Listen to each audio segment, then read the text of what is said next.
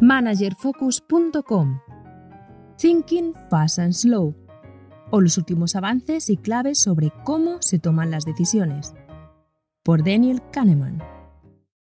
Desde que aprendemos a leer, somos incapaces de no leer una palabra cuando la vemos escrita. Igualmente, sabemos sin pensar que 2 más 2 suman 4. Pero, ¿cuántos son 85 más 17? Esa suma no se nos aparece de modo automático, sino que nos exige una operación mental. Exige que nos paremos a pensar. Como los seres racionales que nos gusta considerarnos, estamos convencidos de que nuestras decisiones, preferencias y acciones, al igual que las matemáticas, son fruto de la meditación y el razonamiento. Sin embargo, los avances en psicología cognitiva y social reflejan algo bien distinto. La mente decide al instante en base a impresiones e intuiciones y después ya se ocupará de racionalizar, si hace falta, esa primera impresión. Podría decirse que en nuestro interior operan dos sistemas mentales. El sistema 1 es rápido, involuntario y no puede desenchufarse. El sistema 2 sopesa las razones, es complejo, lento y requiere un esfuerzo para enchufarlo.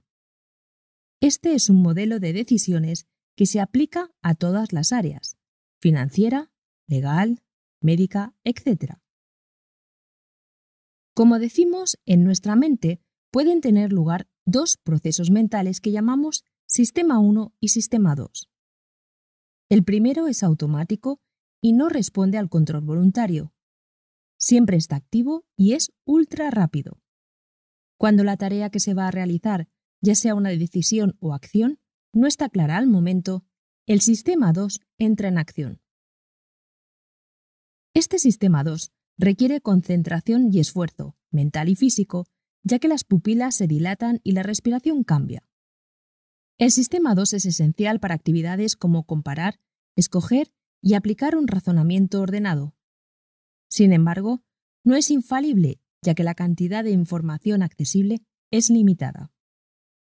El esfuerzo mental que realiza el sistema 2 acarrea un coste físico, de ahí que, según los experimentos, las decisiones que se toman después de comer sean más meditadas que las que se adoptan con el estómago vacío.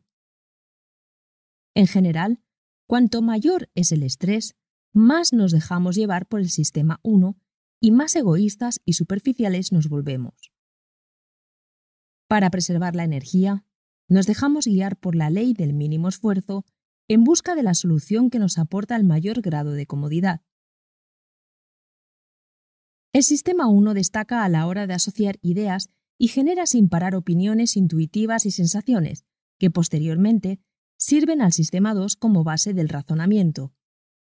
El funcionamiento del sistema 2 depende de los datos y las sugerencias derivadas de la memoria asociativa del sistema 1.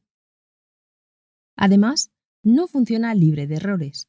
Algunos sesgos nacen de la facultad de reaccionar con el mínimo esfuerzo y garantizarnos una respuesta cómoda y coherente con lo que creemos que sabemos. De ahí que seamos víctimas fáciles de algunas limitaciones. Entonces, ¿cómo influye todo esto en la toma de decisiones? La mente maneja e interpreta información para decidir cómo actuar sobre la base de algunos fundamentos.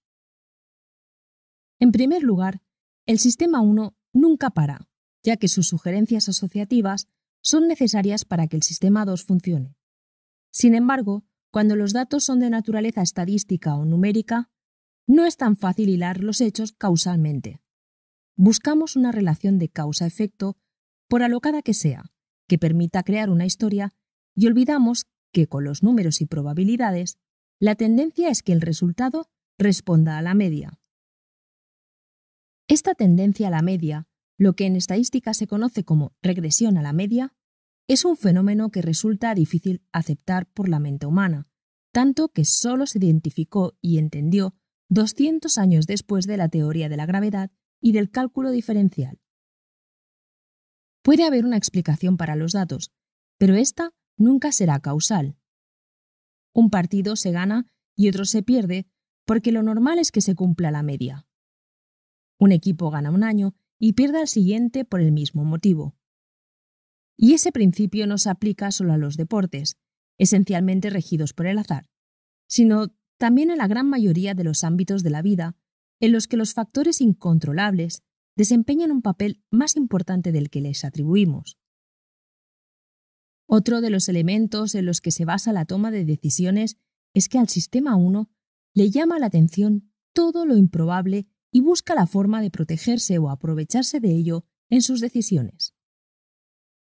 Esa misma característica hace que sea fácil extrapolar de lo particular a lo general y no a la inversa.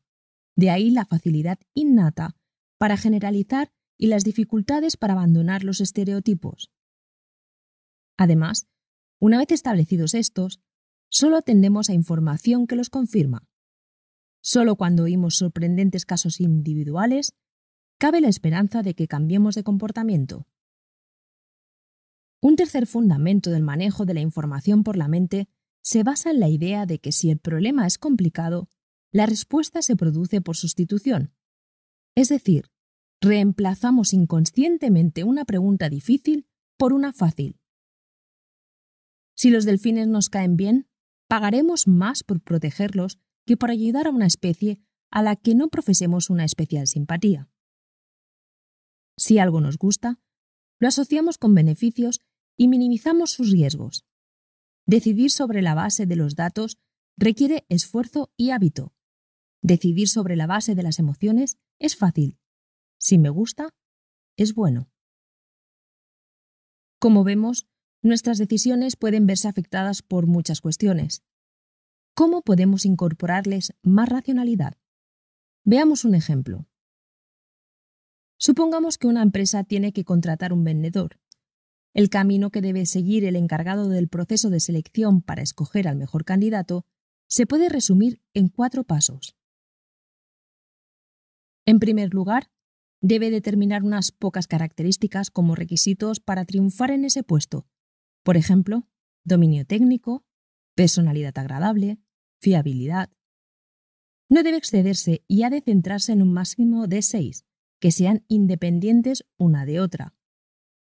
Después, redactará unas pocas preguntas para cada característica que permitan valorar el nivel de cada candidato y decidirá cómo las va a puntuar de 1 a 5, con una idea clara de a qué va a llamar muy poco nivel y excelente nivel. Estos dos primeros pasos pueden completarse en solo media hora. En tercer lugar, recogerá información sobre cada característica y la puntuará antes de pasar a la siguiente. El cuarto y último paso consistirá en sumar las seis puntuaciones y, haciendo caso omiso de lo que le dicte su sexto sentido, contratar a la persona con más puntos aunque otro candidato le guste más. Como vemos, la intuición experta puede funcionar, pero una buena decisión solo se puede tomar tras una disciplinada recogida de información objetiva y una buena puntuación de las características de forma independiente.